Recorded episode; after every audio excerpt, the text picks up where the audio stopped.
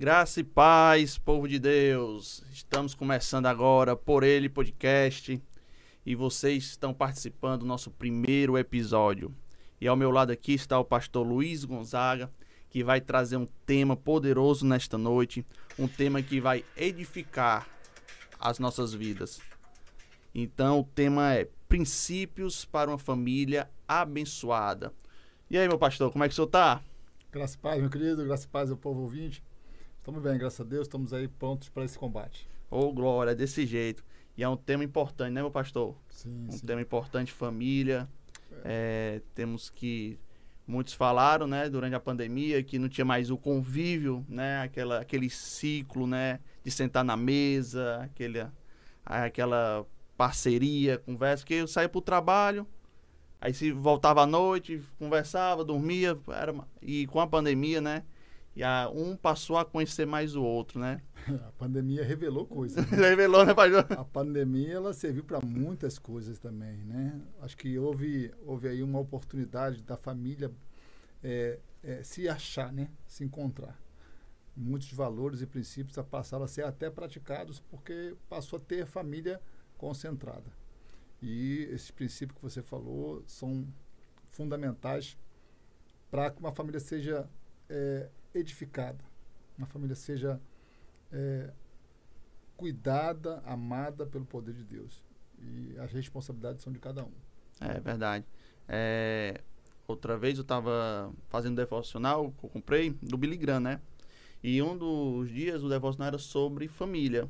Uhum. E ele falava dessa forma, que todos os componentes da família têm um fator crucial, que é o amor. Todos têm que aprender a dar e a receber amor. Verdade. Né, pastor? Então, nessa pandemia, é, revelaram coisas e um, uma da revelação foi o amor, o verdadeiro amor, né?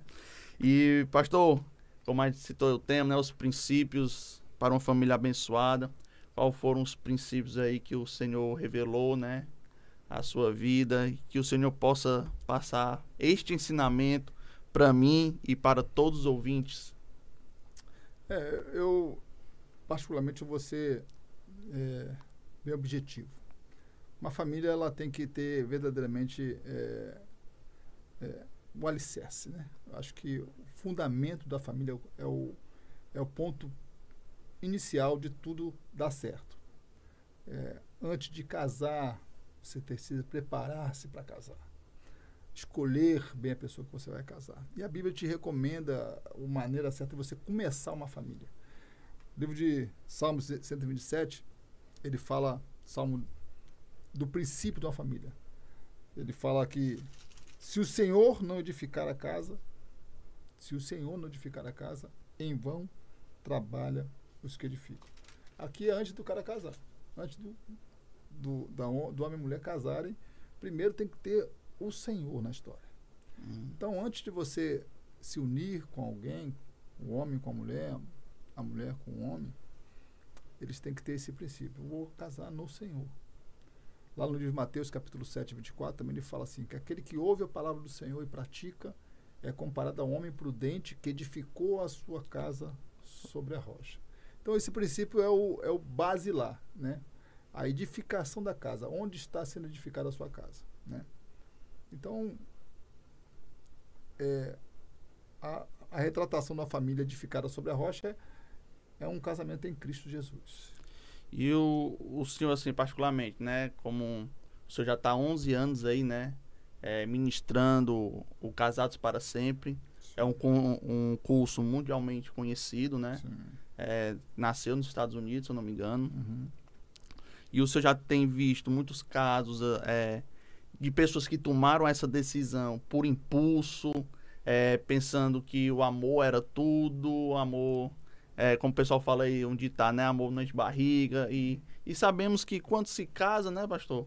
É, tem uns conflitos, finanças, é, um, é um, algo que impede muito, traz muitos problemas, né? É. Dentro dos princípios é, basilares de um casamento, de uma boa família, é, você tem que entender o que, que é uma família. Antes de você, como eu falei, antes de você entrar no casamento, você tem que primeiro escolher certa pessoa. E escolhendo certo, eu creio que é dessa maneira. Você saber que a pessoa, pelo menos, tem, ela tem o temor do Senhor no seu coração, que você já vai estar é, é, entrando num, num, casamento sabendo é onde você está pisando, pelo menos. A pessoa teme a Deus. Mas aí, casamento, você tem pelo menos três é, é, visão de um matrimônio, de uma família. Casamento é, primeiramente, uma escola. É onde você vai aprender um com o outro. Tanto a esposa aprende com o marido, quanto o marido aprende com a esposa. Se ambos tiverem essa disposição de poder aprender com o outro, permitir que o outro te ensine, como disse lá em Provérbios 27, 17, assim como o ferro afia outro ferro, um amigo. Então, o casamento você vai estar sempre aprendendo com o seu cônjuge. E o cônjuge, ele é a pessoa que mais quer você crescendo. Tem, Tem que ser dessa maneira. Se os dois estão em Cristo, ele vai, o, a esposa vai querer que o marido cresça e o marido vai querer que a esposa cresça. Então, se ambos tiverem, como eu falei, a humildade de aprender e mais humildade ainda para ensinar, opa, estamos no caminho certo. Então, estamos no caminho, porque temos a base, que é Jesus, estamos no caminho certo. Aí vem o casamento como uma construção. Não existe bom casamento. O casamento é construído. Você tem que aprender a construir. Como é que você constrói uma casa? Você se preocupa com o material que você está empregando, você se preocupa com o fundamento que você está fazendo, o acabamento, você tem que se preocupar com detalhes. Casamento também é de detalhes. E a construção de um casamento forte bem sucedido, ele tem que ser é, é, como uma construção de uma edificação. Você tem que se preocupar com até com, com o tipo de, de argamassa que você vai colocar na parede. Ou seja, às vezes é, é o, o cuidado com a esposa, o papel do marido, o papel da esposa, né? Você poder se preocupar com o outro como se fosse você mesmo, ter empatia. E você falou uma coisa muito importante que sustenta um casamento, sustenta uma família, que é a base fundamental da vida cristã, que é o amor, né? Sem amor, você não tem nem razão de, Nada de pode estar fazer. junto, né? né? Então, mas atrelado ao amor, você tem ali, tem que ter respeito. Eu gosto muito do texto de 1 Pedro, Tarek, que ele fala sobre é, as condições que um marido tem que tratar a esposa, principalmente. Eu gosto do 1 Pedro 3, versículo 7, que ele fala assim: Marido, tratai a sua vossa esposa com discernimento, tendo consideração com ela como parte mais frágil. Tratando ela com dignidade. dignidade. Me lembra aquele que o senhor me falou lá na, Lembra, na casa do nosso amigo Rafael, né? Lembra, Discernimento, dignidade, consideração. Meu irmão, essas três é, características de um bom marido, ela leva você a ter uma boa esposa, né? Porque é a maneira de você também cuidar da sua esposa. Porque qual é a, a, a ordem de Deus para o marido, para com sua esposa? O marido deve amar a sua esposa como Cristo amou a igreja, ao ponto de dar sua vida por ela. Aí, meu irmão, você perde todo o argumento que você tem. Ah, mas você escolheu, escolheu. Aí volto lá na, na questão da escolha. Escolha certo. Né?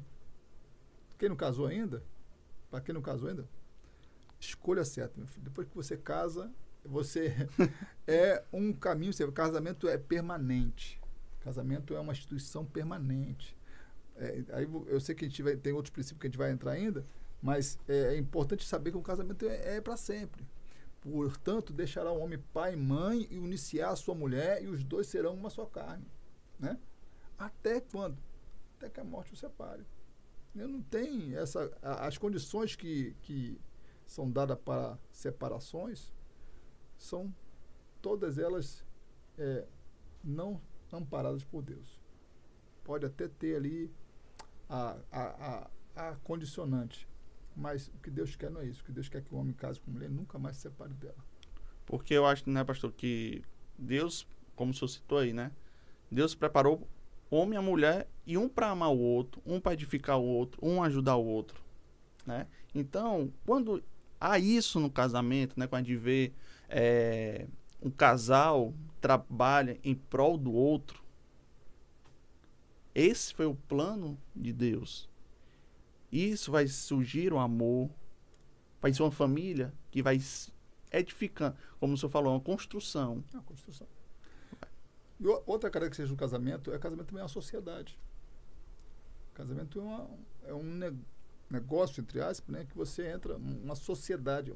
Quando você tem um sócio, você precisa aprender a prestar conta do que você está fazendo. E o que muitos maridos hoje, e até mulheres também, não querem fazer mais nos casamentos. Ah, eu caso, ele tem minha vida e tem a dele. Ela, ela tem a dela, eu tenho a minha. O meu dinheiro, o dinheiro dele. É, meu cartão, cartão dele. É minha conta, conta dele. É tudo separado. Então, para que casou, velho? Vai viver só. É melhor você ver. Então, casar querendo viver vida de solteiro não presta. Você é melhor você entender primeiro o princípio do casamento, que você vai aprender a partilhar tudo que você tem. Você, teu desejo. E a Bíblia também fala que o homem busca as coisas desse mundo a fim de agradar a sua mulher. A mulher, lá em Coríntios fala, a mulher busca as coisas desse mundo em função de agradar o seu marido. Então, quando você casa, você tem um, um objetivo: agradar aquela pessoa com quem você se uniu. Busca agradar o seu marido, busca agradar a sua esposa. E, claro, é, falando da, da questão de princípios, né? É um outro princípio fundamental no casamento, é, é, é o princípio da, da transparência. Você tem que ter transparência no casamento, você tem que ser, prestar conta. Tem que aprender a, que o casamento não é mais é, vida só, vida isolada. Você passa a compartilhar tudo que você tem. É claro que você tem sua individualidade, né? mas não, não pode ter individualismo no casamento. Entendeu? É diferente. A pessoa tem a individualidade, mas ter, ser individualista. A gente vê muito é, isso, né? Como o senhor citou aí, né? O que é meu é meu e o que é seu é seu. Né? E eu, como o senhor disse, isso não pode acontecer. É, no curso Casados para Sempre que você citou, nós temos ali uma caixa de ferramentas nesse curso, né? Tem várias ferramentas ali que ajudam muito um casal a entender o princípio de uma só carne, né? O princípio de aliança, qual é o significado de você usar uma aliança no dedo, porque você ter uma aliança com alguém, o que, que significa isso diante de Deus? Os papéis no casamento, né? a figura do homem, a figura da mulher, o papel do marido, papel da esposa. Né? Então, então, muitas ferramentas, uma delas que eu gosto muito é o perdão. Né? Então, se você não tiver um princípio perdoador no seu casamento, no seu matrimônio, você está perdendo grande terreno o inimigo.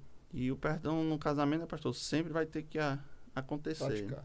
Sempre, todos os dias, né? É, eu sou casado há 10 anos, você vai casar há quanto tempo já, pastor? Ah, já tem um bocado de tempo. já tem um bocado de tempo. Mas você se arrepende? Nem um pouco. Nem um pouco, pouco né? Eu acho, que, acho que eu, é, eu não me vejo é, é, numa outra vida sem ser casado, porque eu aprendi, né? a viver contente no meu casamento, aprendi a tirar o melhor do meu casamento. Minha esposa hoje é minha melhor amiga, minha esposa hoje é minha companheira e nós vivemos um para o outro. E verdadeiramente, quando você entende isso, a vida fica muito mais leve. É desse jeito. E, e digo por mim também, né? Que quando era solteiro, tinha um pensamento. Mas quando Rafaela entrou na minha vida, foi começando a pensar mais pra frente. Mudou o meu pensamento. Quis agora crescer. Que quando você é solteiro, você pensa em quê, né? Ah, viver só, ter suas conquistas.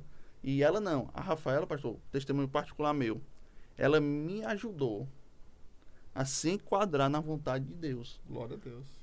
Glória a Deus. A propósito, já que ela hoje é uma das maiores incentiva incentivadoras no meu ministério. Então, eu, eu falei isso para minha esposa hoje também. Deus não une somente um homem e a mulher, ele une propósito, né? E quando você entende que você Deus colocou uma pessoa no teu caminho para você cumprir o propósito que ele tem para você e para ela, é muito bacana isso, porque vocês passam a compartilhar junto. O casamento vai ter sempre crise, vai ter sempre lutas. Não, não, há, não é casamento não é perfeito mesmo. Você não vai, você não pensa que a tua esposa é perfeita, você não vai casar com a pessoa perfeita, porque você também não é perfeito. Você tem que buscar caminhar junto em, na direção da perfeição. Então, ambos sendo lapidados, como falou aí no próprio, na própria passagem de, de Efésios 4, 4.11, né? que os ministérios são intitulados para aperfeiçoamento dos santos. No casamento, você tem a tua igreja ali. A igreja está ali. A igreja de Cristo Jesus está ali. Você, a primeira igreja, o teu primeiro ministério tem o teu casamento, a tua família. E aí, nós estamos falando aqui do, do início do casamento, só marido e mulher. Princípio. Ah, mas depois vem os filhos. aí os princípios já são outros, né? Você tem que é, buscar ter uma vida modelar de maneira que o, a tua filha, futura filha, ela deseje ter futuramente um marido como é o pai dela.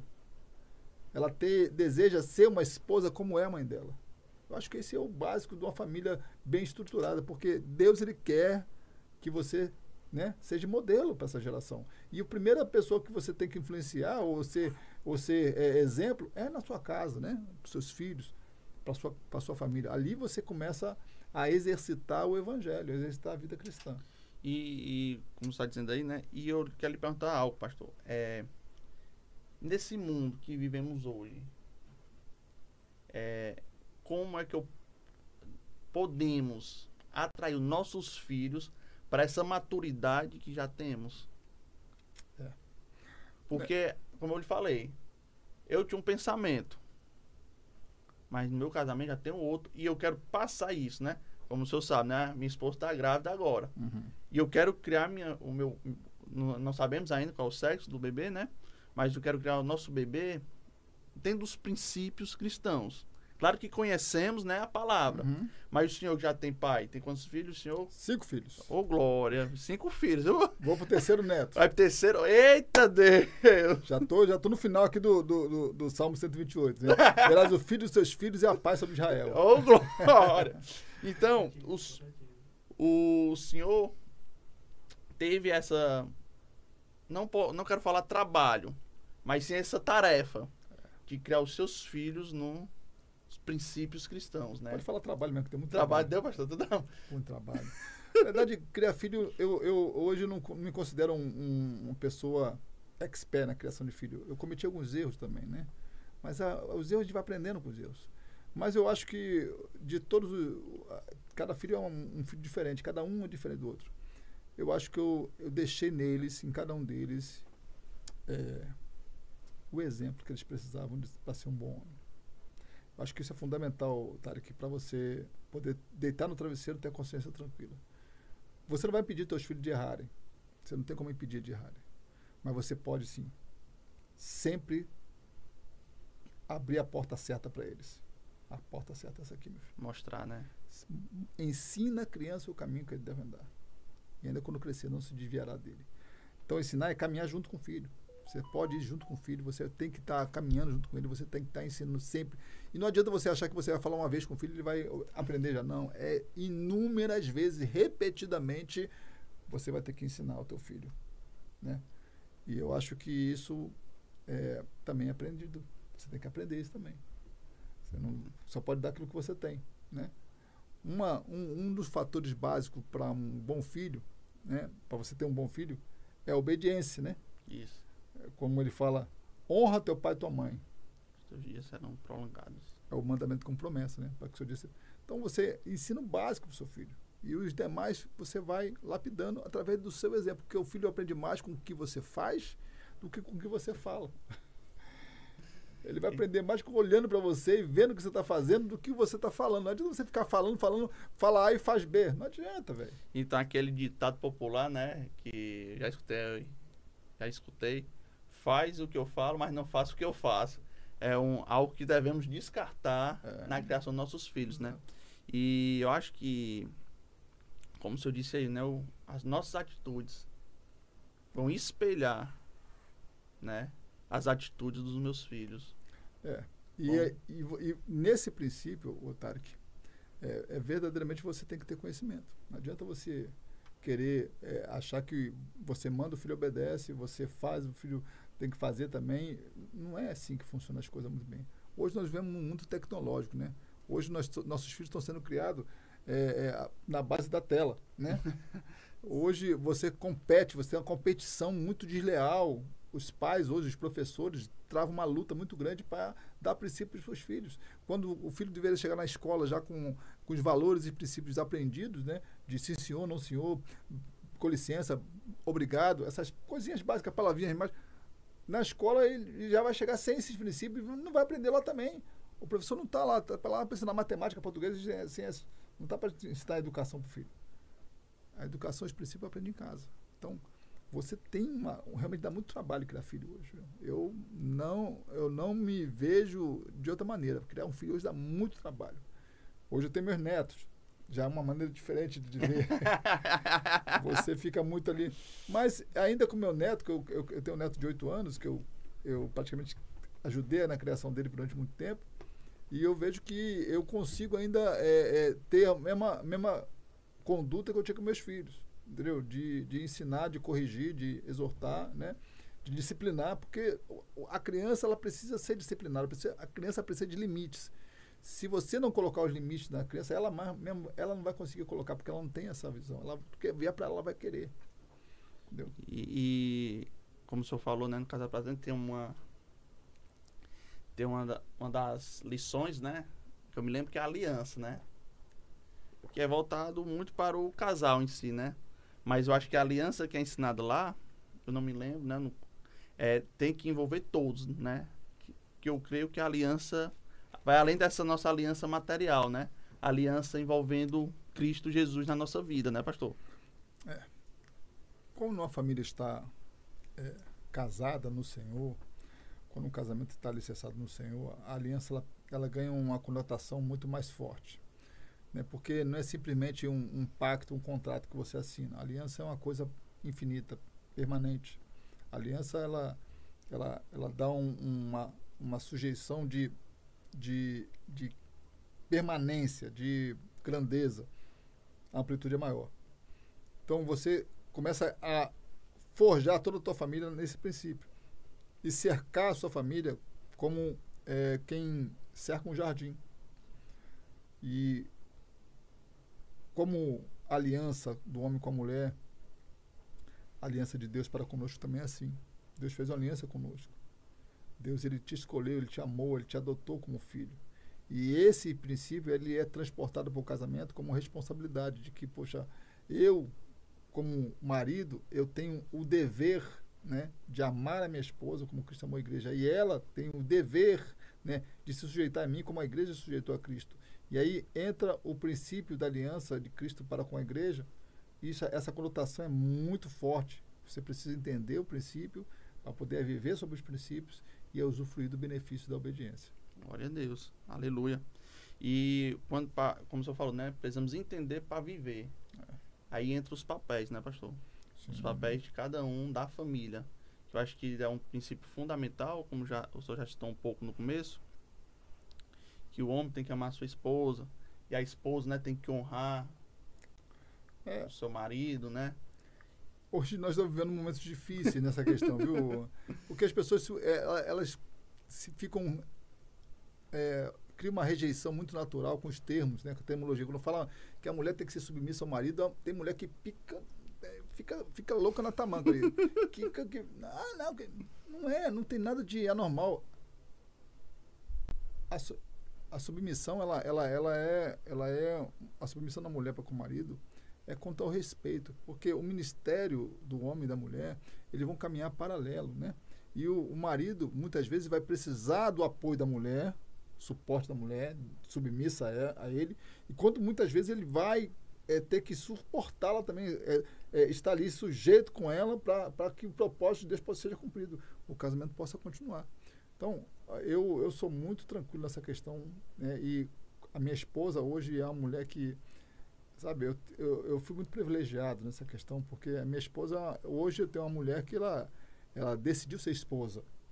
Né? Isso é muito interessante porque muitas mulheres aí não querem só ser esposa, querem ser esposa e empresária, querem ser esposa e, e, e, e algo a mais. Algo a mais. Elas, elas querem é, o seu espaço, né? Que não vejo nada demais nisso também, Tem não. Problema nenhum. Desde que os princípios não sejam quebrados, né? Que princípio? Não, princípios seculares, que o homem ele foi estabelecido como, como um guerreiro, né? Nesse curso a gente aprende muito isso aí, o papel do homem é matar o inimigo. E o papel da mulher, muitas vezes, é identificar o inimigo. É, a mulher identifica, o homem vai lá e mata. Então não tem como um fazer não é um, sozinho. É, exatamente, não é um papel secundário, não é um papel é, é, submisso. Principal, não, né? É, Coadjuvante, não, não. Os dois juntos no, no objetivo de levar a família a, a crescimento. Porque como é que o, o homem pode matar se não identificar, não o, o, identificar o inimigo, né? Sabe aquela coisa do radar, da, da a, o sexto sentido feminino? Sei. Essa coisa é muito séria. A Eva, ela, ela teve o radar quebrado. e ela, ela ali, ela, ela perdeu o tino, não identificou. Aliás, ela poderia até ter identificado. Adão devia estar do lado dela para poder matar o inimigo, mas Adão não estava do lado dela. Ela foi, foi enganada pelo inimigo. Ela identificou o inimigo, mas foi enganada pelo inimigo. Se Adão tivesse do lado dela, talvez não tivesse acontecido isso. Hoje, nós vemos que a mulher ela precisa assessorar o homem nas decisões. Eu escuto muito minha esposa. Né? E ela, toda vez que eu não escuto, eu quebro a cara. então, e aí é difícil você ficar estudando. Eu te disse, eu te falei. Entendeu? Aí fica ruim. O casamento começa a ter. Então, quando você tem um acordo, que é outra lição que você aprende, você aprende a escutar um ou outro. Tanto eu oriento ela na tomada de decisão, que ela me escuta. Entendo. Que o meu papel é esse, é cuidar, é assessorar, é proteger, né? E ela também me assessora nas minhas decisões. Aí ambos crescem, a gente entra em acordo e a gente tem um objetivo alcançado, que é o casamento crescendo. Porque, como o senhor falou aí, né? A, a, o pessoal interpreta muito essa submissão, né? O pessoal interpreta muito errado. Mas que a gente vê, às vezes, no, no, nos casamentos de hoje em dia, né? Eu, particularmente, conheço alguns, né? Que a mulher não tem aquela sabedoria, né? Tanto homem como mulher. O homem é um pouco arrogante. Não, eu sou o homem, eu que mando, eu que, que boto o alimento, eu que pago. E a mulher não tem aquela sabedoria. Uhum. Aquela mulher sábia que a escritura fala. Exatamente. Que, que, que quando o homem erra, passa na cara. E nós conhecemos. Homem nenhum gosta de ser desonrado. Eu falo isso no, direto nos no, no nossos, nossos debates sobre casais, nas nossas aulas até lá, que tem duas coisas, princípios básicos que um, um homem precisa da mulher. O homem necessita se sentir honrado e respeitado pela mulher. A mulher que não honra seu marido, não respeita seu marido, ela cava uma própria cova, porque ela está destruindo o maior benefício que ela pode ter no casamento, que é o, o amor do marido. Porque a mulher precisa se sentir amada e protegida. O homem precisa se sentir honrado e respeitado. Se ambos tiverem essa mesma conexão, ambos souberem que isso é importante um para o outro, não, eu tenho que honrar meu marido, eu tenho que respeitar o meu marido. E a mulher saber, nesse papel dela, de momento certo de falar, momento certo de calar, momento certo de assessorar, momento certo de se posicionar. Opa, e o homem, por sua vez, a mesma coisa, né? Saber que é a hora certa de, de demonstrar o amor. O amor, olha, existe dois tipos de amor que de, deve desenvolver no casal. Certo. Um é o amor romântico, esse amor de elogiar, de acariciar, esse amor de reconhecer, carinho, de né? carinho. O outro amor é amor sacrificial. é, tem que sacrificar, neguinho. Pensa que é brincar aí, né? Não, tem uma moça. Tem hora que você tem que realmente engolir sapo. Tem hora que você tem que respirar fundo. Porque até, até mesmo, né, pastor? No casamento tem um que sempre vai ceder mais que o outro, né? É. Às vezes, você tem que eu falo assim. Às vezes um é mais fácil de pedir perdão, de pedir desculpa. O outro não é. Então, e, e outros pontos, um tem mais facilidade e o outro tem mais dificuldade. É, aí entra, entra a questão da, da, da, da masculina, do homem, né? O papel do homem para com a, a casa, para com a família, ele é um papel de, de domínio, né? Então, o homem tem que impor, muitas vezes, a reconciliação. Se a mulher não ceder, o homem tem que ceder. Ah, pastor, mas a gente vai ficar cedendo. Pra... Tem gente que me interpreta errado dessa questão. Não é isso, não. É que você é, o, a última instância. É como se fosse a última instância. Você, pra, só em Deus, em Deus te delegou a missão de, de ser reconciliável. Então, então você tem que chegar, me bem, vem cá. Olha, eu sei que eu errei. Você também errou, mas eu quero que me, eu te peço perdão. Vamos tirar esse, esse, esse, essa, legal, essa legalidade que o inimigo encontrou no nosso casamento. Eu te peço perdão agora. Vamos, vamos fazer as pazes. Não durma mal com a tua mulher. Não deixe o sol se pôr sobre a sua ira, diz a palavra. Então o homem tem que, o homem tem que ter a, a racionalidade nessa hora, entendeu? Porque a mulher vai ser sempre mais emoção. É claro que você encontra a mulher sabe, como você falou, que vai também ter essa noção e não vai deixar que o, o homem, às vezes, imprudente, insensato, é, é, fique de mal, fica aquela coisinha, fica a ira estabelecida. Aquele silêncio né, desafiador, né? E é uma coisa terrível para um casamento. Então, um dos princípios principais é ser reconciliável. Perdoe, aprenda a perdoar, aprenda a pedir perdão. Não deixe o sol se pôr sobre a sua ira. Ah, não importa quem está certo ou quem está errado. Vai lá e peça perdão. Muito importante isso que o senhor falou, né? Não importa quem está certo. Peça perdão, né? Porque é, quebra toda aquela possibilidade de o inimigo entrar no teu casamento. O que, o que falta muitas vezes, o, o, o Tarek, desculpa aí te cortar, mas é a humildade. Porque o que atrapalha um, um bom casamento é essa comunicação sadia. Se não tiver uma comunicação reta, direta, a soberba, a arrogância, aquela falta de humildade, leva a pessoa, não, não fala comigo, enquanto quer falar comigo, não falo, não falo. A pessoa fica ali esperando que o outro se submeta. Tem homem que faz isso, tem mulher que faz isso, né? Não aceita, está errado. Aí não adianta, tá, tá perdendo terreno pro inimigo. Tá perdendo tempo de vida. E, e quando o inimigo entra, né, pastor? Ele vai para destruir. Roubar, matar, destruir.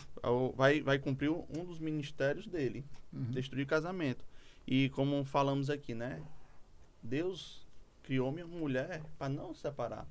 E certa vez eu estava estudando, estava até conversando isso com minha irmã. Certa vez eu estava estudando a história de Jó, né? Uhum.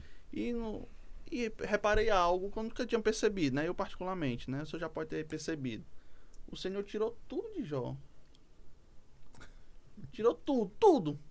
Menos a mulher, né? Menos a mulher, tirou de Jó. E eu, rapaz, eu, esse negócio de aliança, de compromisso, de saber amar, de perdoar, entender a importância do é. casamento para Deus, pastor. É, eu fico impressionado com essa história, porque é duas, duas coisas. Primeiro, porque como Deus, o Jó conseguiu perdoar essa mulher, né? Porque a mulher escarneceu Deus e mandou Jó morrer e amaldiçoar Deus. Jó, Pediu a morte, né? Pediu a morte. Jó, é, Jó perdoou a mulher. Ainda fez mais dez filhos nela. o cara é guerreiro, rapaz. O é, é corajoso, né? O cara é guerreiro. Então, Jó é um exemplo de perseverança, de resiliência, um exemplo de, né, de perseverança, né? E a gente tem que sim entender, como você falou, como é Deus dá importância para o casamento, para o matrimônio, né? E falando nessa questão de, de casamento, de separação, só para a gente entrar nesse princípio também, né? A gente vê que Jesus ele deu uma, uma, uma condição para que haja o divórcio, a não ser por separar, por causa de relações sexuais ilícitas, de lá em Mateus. Somente Mateus ele cita isso, né? Não cita em, em Marcos nem em Lucas. Né? Só, em caso de relações sexuais ilícitas, é que é a fornicação ou, o adultério em si, e ele dá a, essa permissão. Mas o que ele realmente quer que haja o perdão. perdão. Ele não é a favor do divórcio. Deus abomina o divórcio. O divórcio não é a vontade de Deus para nenhum casamento. E, e como a gente entrou nesse princípio de divórcio, e quando o pastor tira essa dúvida aqui para a gente, né, para os que estão acompanhando, e quando um não quer, como é que fica a situação do outro? É.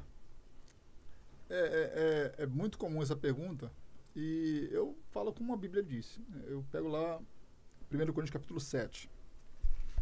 Paulo, ele... É interessante que Paulo, apesar de não citar na Bíblia nenhum, nenhum texto em que ele teve esposa, eu admiro a maneira como Paulo aborda o assunto sobre casamento, sabe? Que ele tem uma uma inteligência, uma sabedoria muito boa. E ele trata desses assuntos pormenores como ninguém outro trata. Ele diz lá no capítulo 7. É, capítulo 7, versículo 10 de 1 Coríntios, diz assim: Ora, aos casados ordeno não eu, mas o Senhor, que a mulher não se separe do marido. Se, porém, ela vier a separar-se, que não se case, ou que se reconcilie com seu marido e que o marido não se aparte da mulher. Né? Ao mais, digo eu, não Senhor. Aí a condição dele, pela experiência, pela espiritualidade que ele tinha, pelo contato que ele tinha com o Espírito Santo de Deus, pelo discernimento que né? Deus deu para ele. Olha só o que ele fala. Digo eu, não Senhor. É, se algum irmão tem mulher incrédula, aí eu encaro essa questão daquele que não quer, a pessoa que decide não querer mais o casamento, eu considero ele como incrédulo. Incrédulo no sentido de que não conhece a Deus. Porque quem conhece a Deus quer obedecer a Deus, quer cumprir os princípios de Deus, né? Então, se eu casei com uma mulher, se eu escolher uma mulher em Cristo Jesus, eu vou ficar com ela. Eu não tenho por que é, descumprir o que próprio Deus me ordenou. Senão, eu não estou crendo em Deus, não estou obedecendo. Né? Então, eu considero a pessoa incrédula. Então, digo, não, se algum irmão tem mulher incrédula e é, está consciente em morar com ele, não abandone. Então, se os dois estão consentindo, ainda que ela não.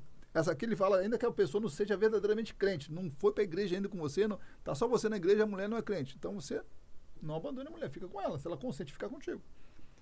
E a mulher, que tem marido incrédulo, este consente em viver com ela, não deixa o marido. Da mesma forma, homem e mulher, um para outro. Porque o marido incrédulo é santificado no convívio da esposa e a esposa incrédula é santificada no convívio do marido crente. De outra sorte, vossos filhos seriam impuros, porém agora são santos. Mas, aí é que ele veio falando o que você falou. Mas se o descrente, ou seja, aquela pessoa que é incrédula, quiser apartar-se, que se aparte. Em tais casos, não fica sujeito à servidão nem o irmão nem a irmã. Deus vos chamou para a paz. Aqui, muitos, muitos dizem aí, pega isso aqui também como uma... Uma brecha. Uma brecha para o divórcio, né? Mas aí, aí fica aquela pergunta, mas se ele for crente, pastor, nós casamos na igreja, diante do Senhor, e o homem diz agora que não quer mais, quer me abandonar. Você tem como pôr, obrigar o homem a ficar? Não. Não. Então deixa ele ir, mesmo. Deixa ele ir. E aí, como é que eu fico numa situação? Eu, particularmente eu, eu considero a irmã livre. Livre. Eu considero o irmão a irmã livre. Se o outro quiser afastar. Mas o outro que afastou, porque, porque falar em Lucas 16, né? É. Aquele que se separar, divorciar, né? E se deitar com outra, né? Ambos cometem adultério. Cometem adultério. É. Mas a irmã que queria permanecer, né? A mulher que queria permanecer, mulher ou homem, então, não, hum. ali está livre. Eu considero livre. Porque eu, eu, vejo, eu vejo vários episódios que Jesus disse. Um deles é a própria mulher adulta, que foi pega em flagrante adultério. Quando ele, ele fala aquela célebre frase, aquele que não tem pecado tira a primeira, primeira pedra. pedra e ninguém teve coragem de atirar porque estava todo mundo condenado pela sua própria consciência, ele fala, vá e não peques mais. Né? Ali, aquele, aquele Deus ali, Jesus deu a segunda chance para aquela mulher. E aquela mulher podia ser, por exemplo, ela podia ser uma mulher solteira, que saiu com um homem casado, aí foi pega em adultério. Ela poderia ser uma mulher casada, que saiu com outro homem solteiro. Ou ela poderia ser casada e saiu com outro casado. Diversas situações. O fato é que aquela mulher teve uma segunda chance de recomeçar a vida dela. Ela pode ter voltado para o marido, ela pode ter casado com outra pessoa, ela pode ter casado com outro marido, com outro homem, entendeu? Ela recomeçou a vida dela. Deus deu uma segunda chance para ela. Então, é, eu sei que isso é um tema meio polêmico, que muitas pessoas acham que casamento é uma vez só e acabou, depois que ah, se separou no caso mais, como o próprio Paulo fala aqui, se, se separar ou se reconciliar com o marido ou não case mais. Paulo fala isso aqui também. Mas nessas situações de abandono e de adultério, eu considero que o irmão ou a irmã. Mas no caso adultério, né, também pode. O, se houver o arrependimento, né, como você citou aqui, né? Reconcilia-se. Reconcilia-se, né? O, a outra estiver disposta também para perdoar, perdoar, né? Sim. E ali construir novamente, é, restaurar a aliança. Eu que... já conheci casais, Tarek, que houve o adultério, houve, olha, e coisa assim grave, e houve perdão e foi reconstruída a família. Eu acredito muito nessa situação e falo isso com firmeza, viu? Mas se não houver essa possibilidade, recomeça a sua vida. Recomeça, né? É, porque a pessoa não pode parar também no tempo, viver, né? É... Existem situações que não dá mais, né? Existe, não, é. Às vezes a pessoa ficou 35 anos casada com uma pessoa, a outra vai, você vai recomeçar a vida agora, depois de 35 anos de casado, você já está com para de 60 e você fica difícil você recomeçar. Apesar de que eu ainda conheço casais que recomeçaram, pessoas que recomeçaram, né? Mas vai ficando mais estreito o caminho. Mas o fato é que melhor é que não se divorcie. E, a gente, e foi bom para a gente entrar né, um pouco, falar um pouco sobre esse divórcio, divórcio, né, o caso de divórcio, que é, a gente, eu fiz algumas pesquisas e no caso, quando começou a pandemia, que aí citamos, né, onde os integrantes da família começaram a conviver mais, né? A estar mais presente na vida um do outro, porque como eu falei, né? Ah, somos casados. Acorda, vai pro trabalho, volta à noite, fica ali batendo um uhum. papo, depois uhum. dorme, aquela rotina. E com a pandemia, teve que unir novamente. Onde e, então os números de casos de divórcio aumentaram bastante no início da pandemia, né? Então, é importante a gente falar nisso porque, é, como a palavra do Senhor diz, né? Haja perdão, se um errou, perdoe, aprenda a amar o seu cônjuge, aprenda, porque foi você que escolheu. Eu, eu pego essa agora, essa tua fala, Tarek, e eu emendo lá com o que Jesus falou para Pedro. Quando Pedro perguntou para Jesus, Senhor, Quantas vezes devemos perdoar o nosso irmão? sete vezes. Não, Pedro, não digo sete, mas setenta vezes sete. Sabe quem pode te magoar tanto assim? Ninguém mais do que a tua esposa. é a pessoa que mais convive que você mais vai ser magoado, que mais tem possibilidade de te ferir. É a pessoa que você mais convive. Então, você conhece a história do porco espinho? Falei para você a história do porco espinho já? Não. Porco espinho, quando está no inverno rigoroso, ele tem uma decisão muito importante de tomar na vida dele.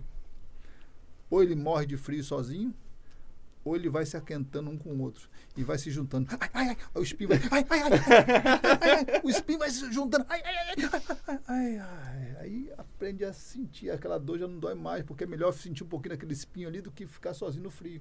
Com certeza. Morrer no frio congelado, né? No livro de Eclesiastes tem outra passagem que é fantástica também, que ele fala assim: é melhor serem dois do que um. Porque se, se um cair, o outro levanta. Ai, porém, do que estiver só caindo, não haverá que um levante, né? Então, você precisa tomar decisão. Eu decidi me casar, ah, eu vou ter que aguentar as... as Eclesiastes 4, né? Que fala isso, né? Eclesiastes 4, 9 4, a 12. É, Eclesiastes 4. Então, eu decidi casar, tô casado, tem, tu tem que colocar na cara, pô, eu sou casado. Hoje eu vivo a vida de casado e eu tenho que aprender a perdoar o meu cônjuge, amar o meu cônjuge. E esse amor que eu te falei, um amor romântico, um amor sacrificial. Tem hora que você tem que amar a sua esposa sacrificialmente. E ambos têm que andar vigilante, né, pastor? Ambos têm, porque com certeza o nosso inimigo, né, não vai parar. Quando você decide a tomar uma decisão de viver bem com seu cônjuge, né, eu com minha esposa, minha esposa comigo, o inimigo fica raiva. É. Porque como o senhor falou, o casamento é algo de Deus. O casamento foi feito por Deus lá do princípio, quando criou o homem e a mulher. Deus o, o criou. A família é uma instituição divina, né? É a primeira. E, né? e se você for parar para é, ver os estágios que o inimigo aproveita, é, o casamento é o primeiro embrião da igreja. Então, se há um casamento, há uma futura fam há uma família sendo formada, vai vir os filhos ali, e essa família que vai montar a igreja. A igreja vai, é constituída por famílias. Né? Se você consegue destruir um casamento, você destrói uma família e, e você vai também atingindo a igreja. Então, o inimigo ele, ele é bem é, sedento pelos casamentos, de atuar nos casamentos. Por isso que o número de divórcios aumentou, mas também as pessoas ainda querem casar. Eu ainda acredito muito na instituição casamento, sabe, Tarek? Eu acredito muito na, na questão família, né? Eu acho que nós não podemos perder essa, essa, esse tino. Por mais que hoje existe essa, essa deturpação da figura familiar, da, da posição familiar, dessas misturas que inventam aí de famílias diferentes, né? Fica com a Bíblia, meu filho. Fica com o que a Bíblia te ensinou. Ele é a palavra. Deixa o homem, seu pai e sua mãe, e una-se a sua mulher. E os dois sejam uma só carne. Isso não vai mudar podem tentar fantasiar, misturar, fazer o que quiser. Não vai mudar o que está escrito, velho. Muda não. É, entendeu? Isso não, muda, não tem nem perigo de é, isso aí mudar. Tá na Bíblia, eu creio. É o que eu faço, né? Não, não precisa ser, ah, eu sou evangélico. Seja cristão, meu filho. Seja bíblico. Usa seja a Bíblia. Bíblia. Seja Bíblia. Seja a Bíblia, seja, seja o seu farol, né? Lâmpada para os meus pés, luz para o meu caminho. A tua palavra. Seja a tua palavra. E, e quando eu vejo isso, e um dos princípios, né? Para a gente saber entender o que é aliança, educação de filho, é, na, entender o perdão, que não venha gerar o divórcio. É o, aquele ato básico da família orar junto. É, eu vou, eu vou te, te dizer, Otário, que eu vim para cá pensando nisso, justamente quando estava para cá, eu estava pensando em comunicar isso de uma forma talvez diferente, mas a oração juntos, é, hoje você tem que ampliar isso aí para culto no lar. Aprenda a fazer culto no lar. Tire meia hora por dia para reunir tua família à mesa, ler a Bíblia, orar, debater. Culto no lar. Louvor. Faça um louvor, um, um culto mesmo, uma vez por semana, pelo menos, na sua casa. Você e sua família. Você e sua família. Hoje você, sua família, tua esposa. Entenda o princípio de família, viu, Tarek? Porque família, a tua família hoje é aquilo que você constituiu.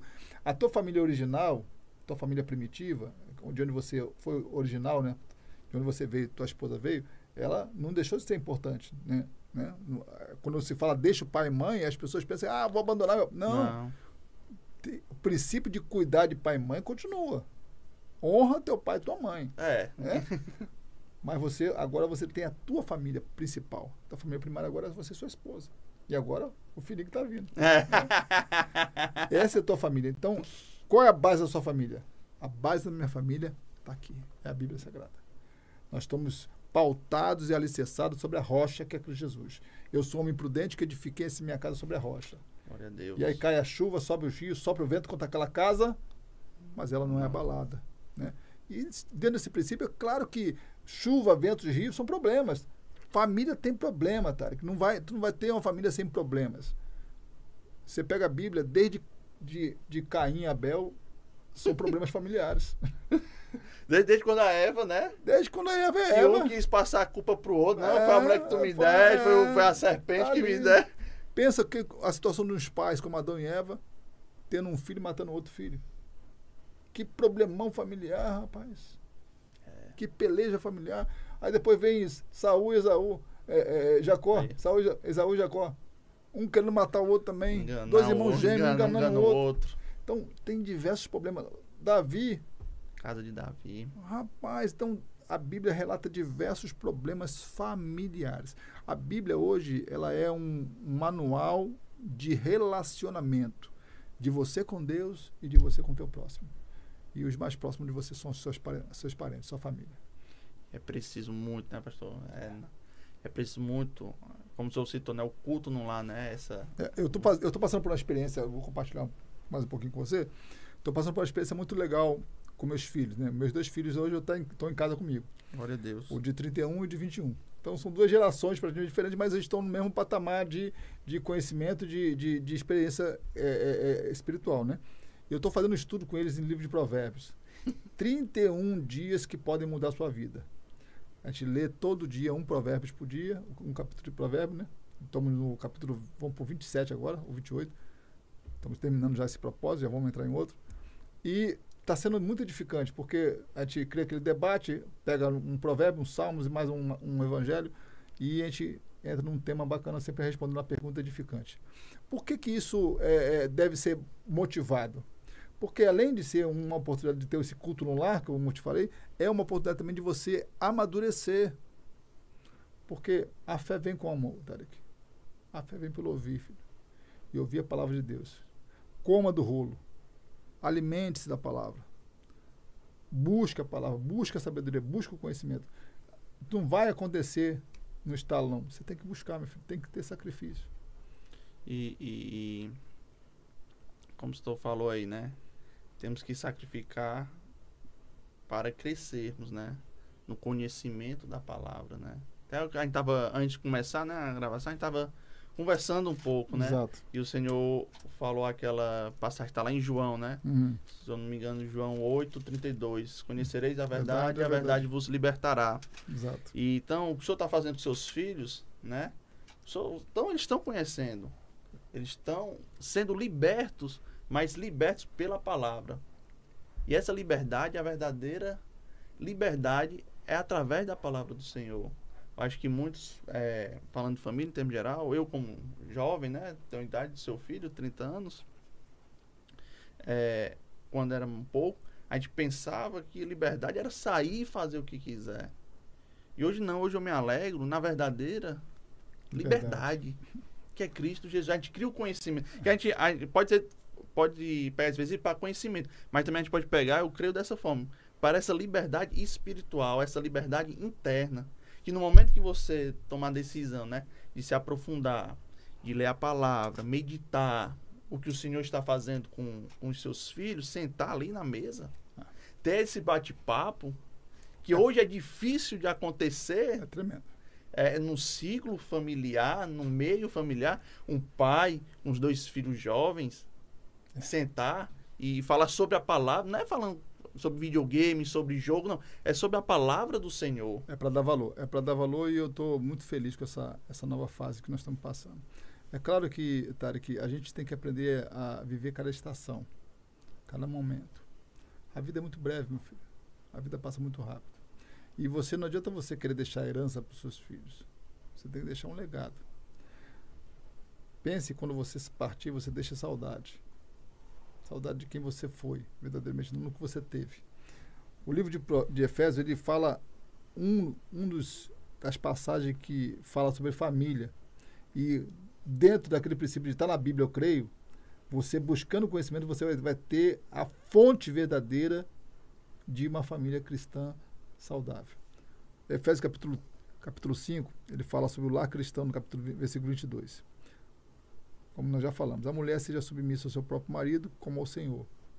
Marido, porque o marido é o cabeça da mulher, como também Cristo é o cabeça da igreja, sendo este o mesmo salvador do corpo. Como, porém, a igreja está sujeita a Cristo, assim também as mulheres sejam sujeitas em tudo ao seu marido. Maridos, amai vossa mulher, como também Cristo amou a igreja e a si mesmo se entregou por ela, para que a santificasse, tendo-a purificado por meio da lavagem de água pela palavra, para apresentar a si mesmo uma igreja gloriosa, sem mácula, nem ruga, nem coisa semelhante, porém santa e sem defeito, amor sacrificial. Assim também os maridos devem amar a sua mulher como o próprio corpo. Quem ama a esposa, a si mesmo se ama. Né? Você não quer mal para você mesmo, né? Porque ninguém jamais odiou a sua própria carne, antes alimenta, dela cuida, como também Cristo faz com a igreja. Porque somos membros do seu corpo, eis que deixará o homem, seu pai e sua mãe, se unirá a sua mulher, e os tornarão os dois uma só carne. Grande é este mistério, mas eu me refiro a Cristo e à igreja.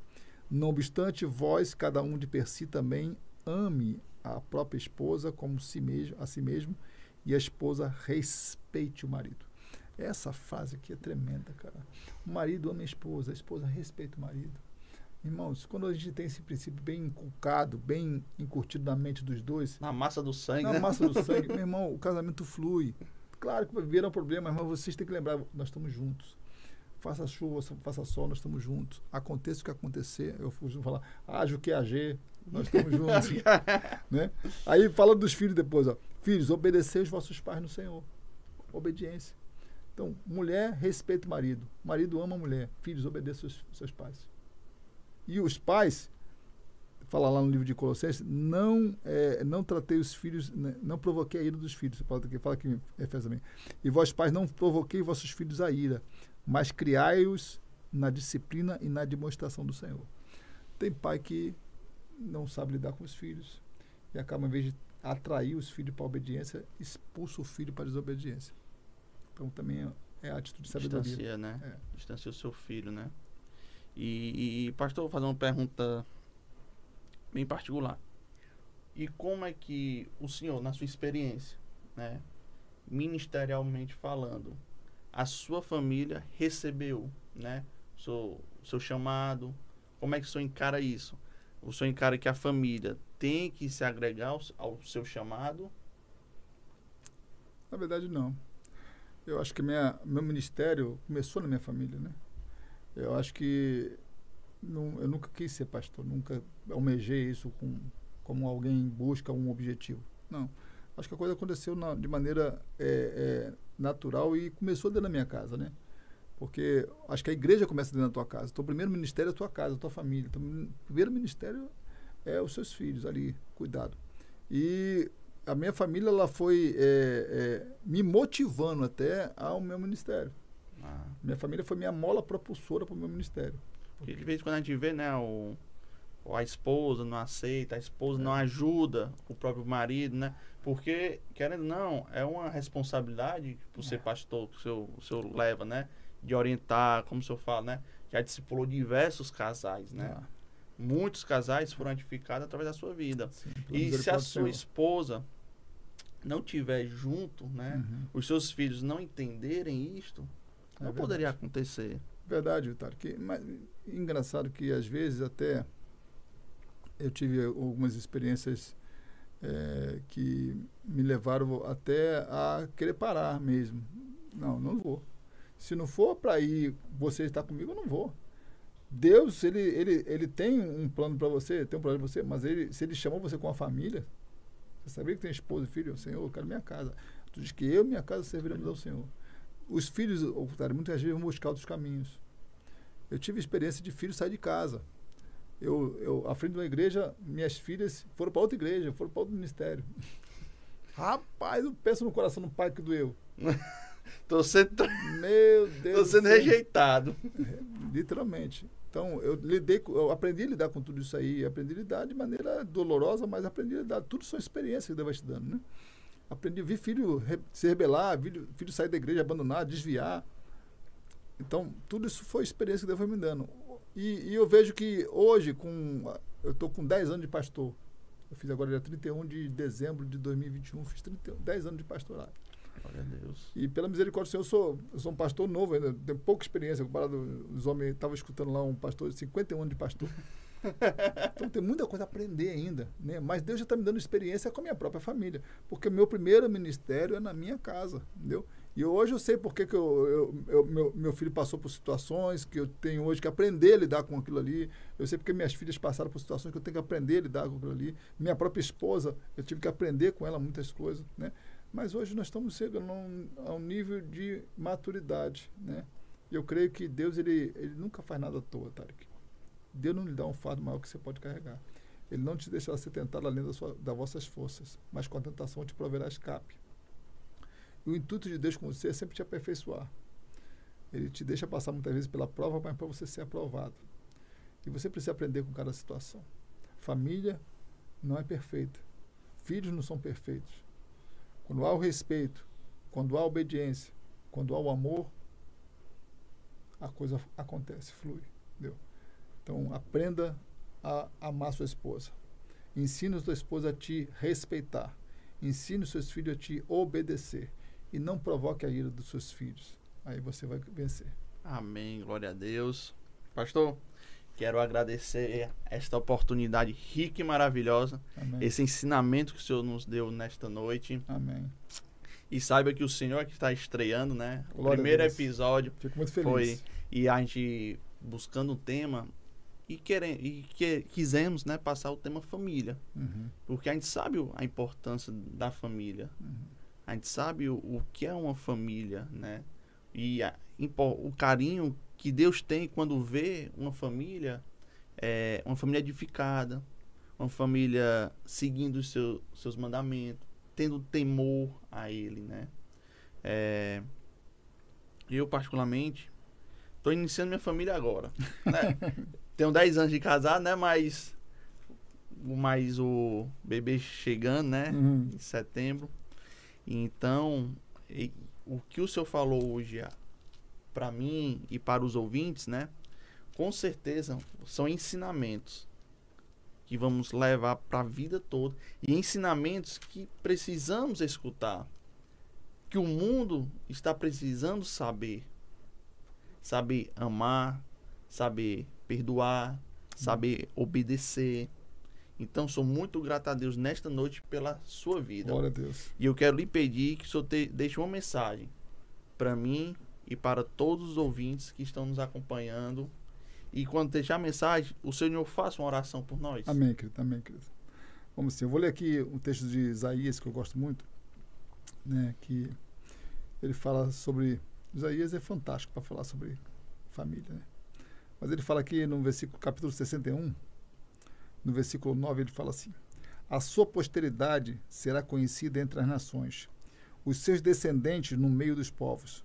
Todos quanto virem reconhecerão como família bendita do Senhor. Aleluia. Então, é, eu falo para os irmãos e então, os ouvintes, talvez você esteja chorando hoje pela sua família.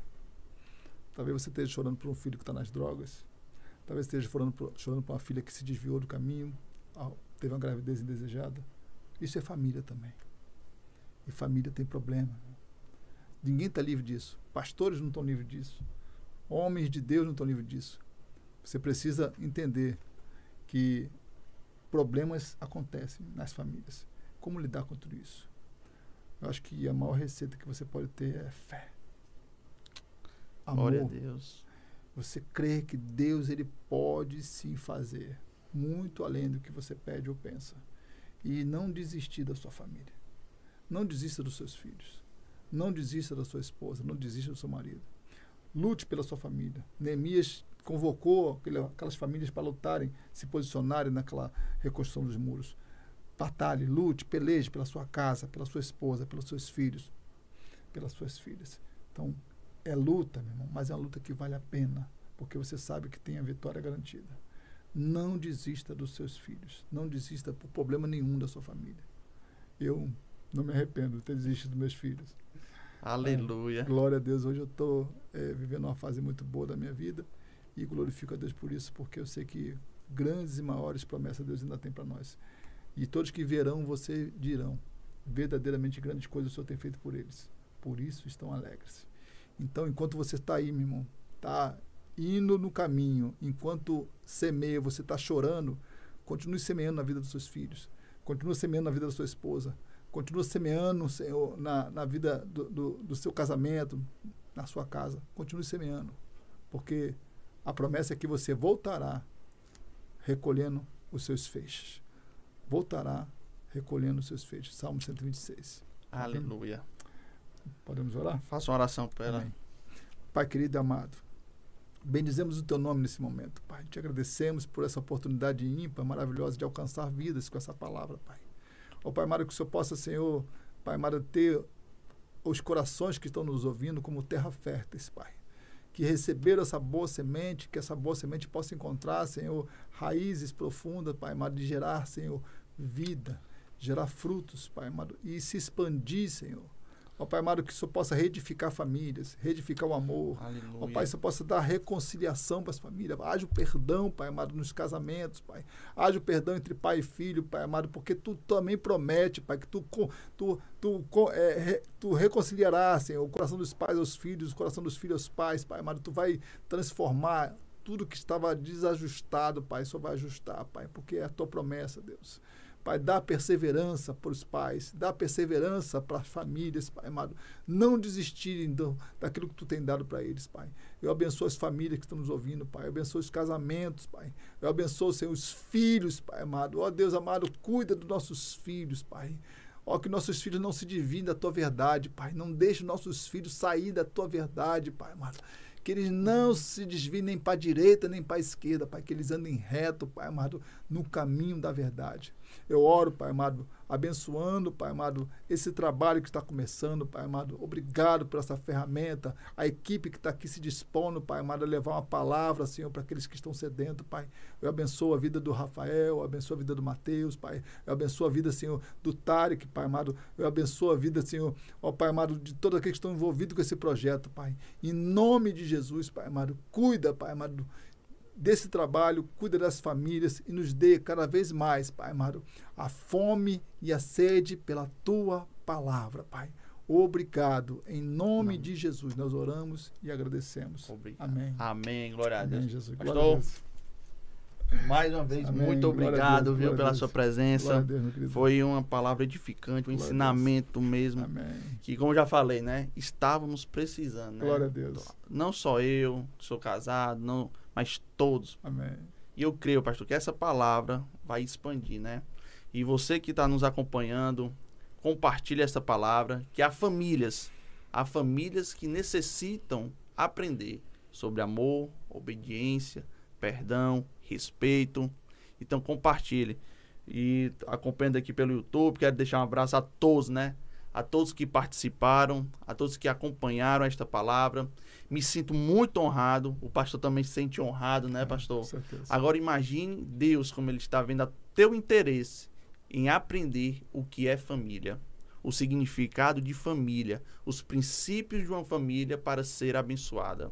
Então, meu irmão, aquele que cada um que comentou, a Palila, a Carla, Rafaela, todos, né? Iana, Zé Maria, Jéssica, muitos aqui, pastor então, este projeto eu sei que vai para frente, porque é um projeto que queremos levantar. O intuito maior deste projeto, deste podcast, é levantar a bandeira do evangelho. Glória a Deus. Pregar, fazer o ID. Isso aí, meu irmão.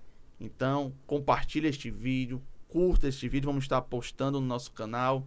E nunca se esqueça, meu irmão, nunca se esqueça que Jesus te ama está sempre de braços abertos para você corra para ele, abrace ele e nunca mais solte ele. Que Deus abençoe você e toda a sua família.